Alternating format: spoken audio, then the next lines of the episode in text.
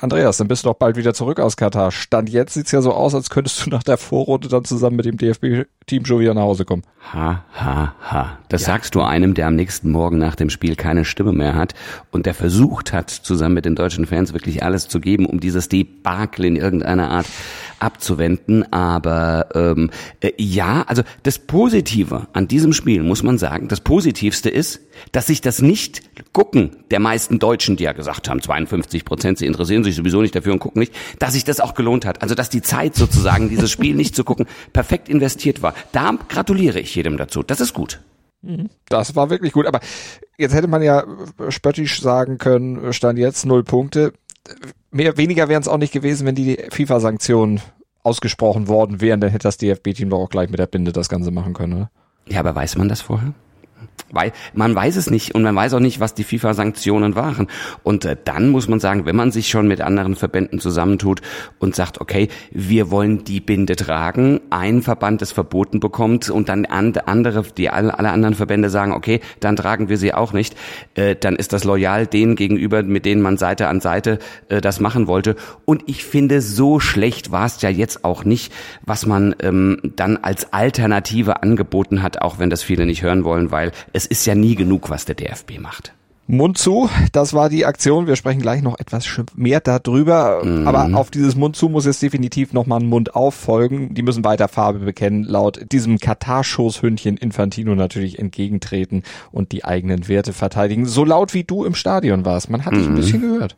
Na, das ist gut. Das hoffe ich ja auch. Ich meine, es muss ja für irgendwo, irgendwie muss es ja einen Sinn gehabt haben, dass, dass ich jetzt hier irgendwie, gut, jetzt habe ich noch drei Tage Zeit bis zum nächsten Spiel und äh, ich rede ja ja mit niemandem. Das ist von daher ist, kann ich meine Stimme ein bisschen schonen, ja.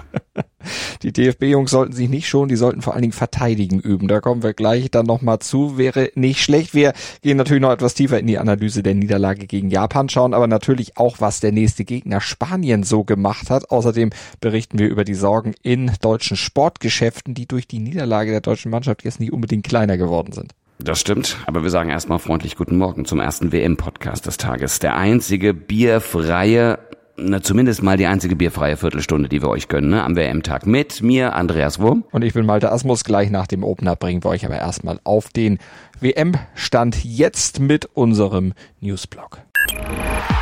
Darüber spricht heute die Sportwelt. Stand jetzt. Die Themen des Tages im ersten Sportpodcast des Tages. Stand, Stand, Stand, Stand. Jetzt. Mit Andreas Wurm und Malte Asmus auf meinsportpodcast.de. Analyse. Die deutsche Mannschaft vergeigt den WM-Start gegen Japan. Verliert mit 1 zu 2 gegen den Underdog in einem Spiel, das man wirklich nicht hätte verlieren müssen und steht jetzt schon wieder unter Zugzwang, um nicht wie in Russland vor vier Jahren wieder nach der Vorrunde, Vorrunde abreisen zu müssen, meiner Person inklusive. Was war gut, was war schlecht, Malte? Du guckst es, äh, gucktest am Fernsehen, konntest viele Dinge viel, viel besser einschätzen. Ich saß am Spielfeldrand und ich habe manchmal weggeguckt. Gut war es natürlich du. Das ist immer danke, so. Danke, danke, da, das, auch wenn ich nicht alles von dir gehört habe, aber ich weiß ja, was du machst und wie du, wie du auch alles gibst. Und wenn die Stimme jetzt schon weg ist, also dann äh, hast du auf jeden Fall mehr gegeben als hier im Podcast. Nein, böse. Aber leider unterm Strich war aus deutscher deutscher Sicht vom deutschen Team nur die Maulkorbgeste vor dem Spiel wirklich gut, um zu verdeutlichen, dass sie sich nach dem Streit um diese One Love Binde einfach nicht den Mund verbieten lässt. Dieses wirklich starke Zeichen wurde ja gut in der deutschen Öffentlichkeit bei Twitter nicht unbedingt positiv aufgenommen, aber in der Weltpresse dafür durchweg positiv kommentiert, auch wenn die Regie es nicht ins Weltbild reinlaufen ließ, aber das Foto von dieser Aktion geht natürlich um die Welt und das ist auch wirklich sehr, sehr gut so. Tja, und schlecht war im Prinzip alles andere, vor allem das deutsche nach hinten. Konterabsicherung gab es quasi gar nicht. Das hatten wir im Vorfeld ja noch angesprochen, wie wichtig das wäre. Immer wieder bekamen die Japaner riesige Räume, die sie am Ende dann auch mal nutzten, und zwar zweimal, weil die deutsche Viererkette komplett indisponiert wirkte. Vor allem die beiden Dortmunder, Nico Schlotterberg und Niklas Süle, da hatte Flick nicht gut dran getan, die tatsächlich aufzustellen. Innenverteidiger Schlotterberg spielte fahrig, leistete sich einige Abspielfehler und ließ sich vor dem 1 zu 2 vom Torschützen von Asano dann auch noch gnadenlos abkochen. Ja, und das 1 zu 1 zuvor, das fiel über die rechte Seite, auf der Süle den Vorzug vor Tilo Kehrer bekommen hatte und beim 1 zu 2 hob Süle Höhle auch das Abseits auf. Also übrigens, Manuel Neuer, der sah jetzt auch nicht so gut aus beim zweiten Treffer, aber gut, ist dann am Ende auch geschenkt, weil vorne, da lief es ja auch nicht. Deutschland war trotz einiger leichter Ballverluste eigentlich überlegen, kontrollierte bis zur 65. Minute das Spiel hatte auch gute Torchancen, aber die wurden kläglich liegen gelassen. Es fehlt der Knipser da vorne. Und als Deutschland dann den Druck vermissen ließ, ab der 65. mehr oder weniger um den Ausgleich bettelte, ja, dann haben die Japaner das dann auch bestraft. Die bessere Chancenverwertung hatten sie dann am Ende und hätten es die Deutschen gehabt, dann hätten diese Defizite locker alle kaschiert werden können. Da hätte keiner wahrscheinlich drüber geredet, aber jetzt ist erstmal Ernüchterung eingekehrt, weil Deutschland stand jetzt auch einfach ein Problem hat. Rückschläge wegzustecken, das ist im Spiel unheimlich schwierig. Ich hoffe, das schaffen sie jetzt bis zum nächsten Spiel irgendwie aus den Knochen zu kriegen. Ja, und da verlierst du äh, durch Tore von zwei Deutschland-Legionären. Ne? Lass, der, lass die mal zurückkommen nach Freiburg und nach Bochum. Da wird aus ihnen Sushi gemacht. Wir wollen mal gucken. Naja, also, also der Fakt ist, unterm Strich, wir brauchen jetzt zwei Siege. Das äh, sagt nicht ich, das sagt Thomas Müller, der weiß es viel, viel besser. Aber rechnen, das funktioniert auch bei mir noch. Den ersten gegen Spanien am Sonntag. Ne? Und um die Spanier, also, also das, ja, da gucken wir jetzt äh, beim Blick auf die anderen drei Spiele des Tages mal drauf. Die Spanier, die haben sich eingeschossen auf die WM. Analyse. Tja, die Spanier, die haben mit 7 zu 0 Costa Rica besiegt, nach Strich und Faden den Gegner dominiert und damit einen Traumstart in die WM gefeiert, den höchsten Sieg ihrer WM-Geschichte. Tja, und sich dabei mit Blick auf das Spiel gegen Deutschland am Sonntag sogar noch nicht mal sonderlich verausgaben müssen. Das Topspiel. Schnell, gnadenlos, extrem bedrohlich. Das ist die Furia Roja. Dani Olmo eröffnete das muntere Tore schießen. Asensio Ferran Torres per Doppelpack, Gavi, Soler, Morata, die schlossen sich an. Es ging variabel und schnörkellos nach vorn für die Spanier. Und angesichts der deutschen Abwehrleistung gegen Japan, da kann einem da jetzt schon echt Angst und Bange werden vor dem Spiel am Sonntag. Der Spieler des Spieltages. Tja, und wen machen wir jetzt da aus diesem Star-Ensemble der Spanier zum Mann des Tages? Petri, Gavi, Busquets oder Kunstschütze Dani Olmo? Also verdient hätten diese Auszeichnung nach Spaniens WM-Rekordsieg gegen die völlig überforderten Mittelamerikaner eigentlich viele. Doppelpacker Ferran Torres, den könnte man auch für seine Länderspielbilanz mit 15 Treffern in 32 Partien aus zeichnen, aber wir nehmen mal Gavi. Tor geschossen, eins vorbereitet, 18 Jahre und heute 111 Tage alt, jüngster WM-Torschütze seit Pelé 1958. Das ist doch eine Auszeichnung wert. Top-Typ. Das fiel sonst noch auf.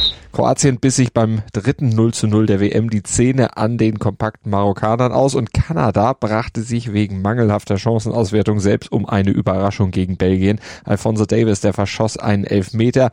Belgien dagegen war eiskalt. Batshuayi erzielte das Tor des Tages und die Belgier brachten dann den schmeichelhaften Sieg clever über die Zeit, profitierten aber auch von strittigen Schiedsrichterentscheidungen, denn Kanada hätte durchaus noch zwei weitere Elfmeter zugesprochen bekommen können und befand sich eigentlich meist im Spiel im Vorwärtsgang. Das erste WM-Tor ihrer Geschichte blieb ihnen allerdings auch im vierten WM-Spiel verwehrt. Ach ja, und die WM sorgt stand jetzt auch beim FC Bayern für immer sorgenvollere Gesichter. Leroy Sané angeschlagen, Lucas Hernandez mit Kreuzbandriss für Monate raus und auch Nussair Masraoui, der musste verletzt für Marokko runter. Gute Besserung von dieser Stelle. Beyond Football. Ja, und Sorgen haben auch die regionalen Sportgeschäfte in Deutschland. Denen droht ja die kritisch beäugte Weltmeisterschaft gehörig das Geschäft zu verhageln. Ja, Sportläden wie der von Hans Forster in München, die verkaufen nämlich kaum Trikots. Das Interesse ist Stand jetzt extrem gering. Das hat er dem SED erzählt. Bei früheren Turnieren hat er gesagt, hat er zum Vergleich, zum vergleichbaren Zeitpunkt so etwa 70 Stück verkauft. Stand jetzt, jetzt liegt er bei gerade mal drei. Das Interview mit Hans Forster hatte der SID vor dem Deutschlandspiel gegen Japan aufgezeichnet. Da hatte der Ladenbesitzer noch leise Hoffnung gehegt, dass ein positiver Turnierverlauf des DFB-Teams ja vielleicht das Geschäft nochmal ankurbeln könnte. Es war mir schon klar, dass es heuer nicht so läuft. In erster Linie mal wegen dem Zeitpunkt, weil der Winter einfach hier für uns der falsche Zeitpunkt ist. Ähm, dass die ganze Geschichte mit den Menschenrechten in Katar jetzt äh, so stark im Fokus steht, hatte ich damals nicht äh, mitberechnet und somit werden mir wahrscheinlich schon Trikots überbleiben. Ja. Stand jetzt eher düstere Aussichten für alle Trikothändler. Gibt keine Kommissionsware hier von Adidas. Die gehören mir, die sind da, die sind bezahlt. Äh, ich hoffe ganz schwer, dass die deutsche Mannschaft möglichst weit kommt. Dann ist die Chance immer noch da, dass dann vielleicht doch ein bisschen welche gekauft werden.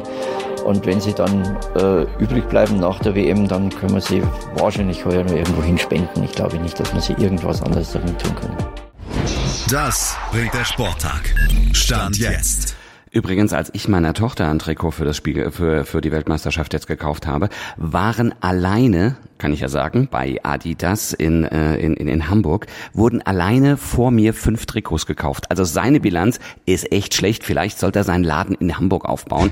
Dann geht's offensichtlich so ein kleines bisschen besser. Aber Fakt ist, natürlich ist eine Winter-WM auch nicht der beste Platz für äh, Trikotverkäufer mit kurzen Armen. Aber es gibt's ja auch in lang. Kann man an dieser Stelle kurz mal sagen. Und das ist sehr, sehr selten bei deutschen Trikots.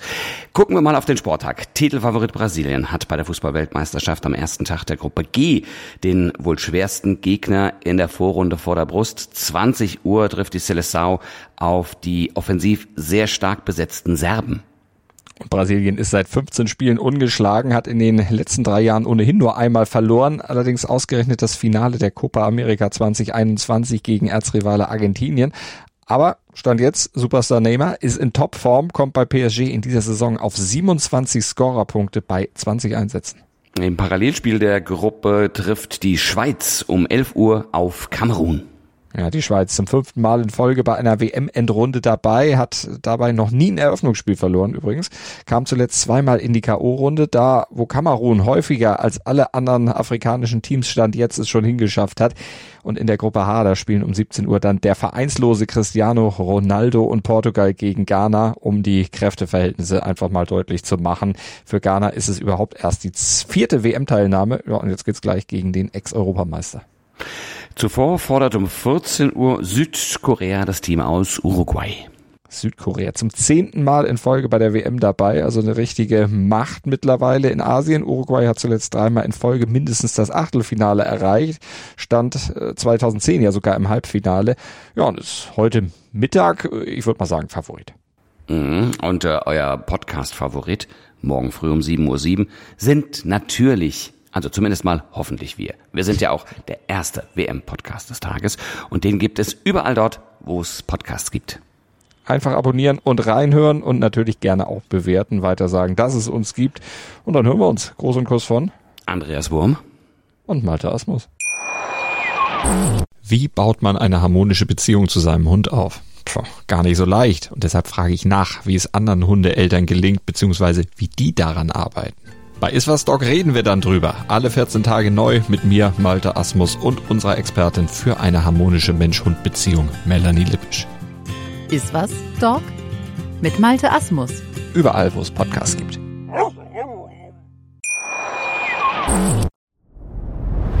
Dir hat dieser Podcast gefallen? Dann klicke jetzt auf Abonnieren und empfehle ihn weiter. Bleib immer auf dem Laufenden und folge uns bei Twitter, Instagram und Facebook. Mehr Podcasts aus der weiten Welt des Sports findest du auf meinsportpodcast.de.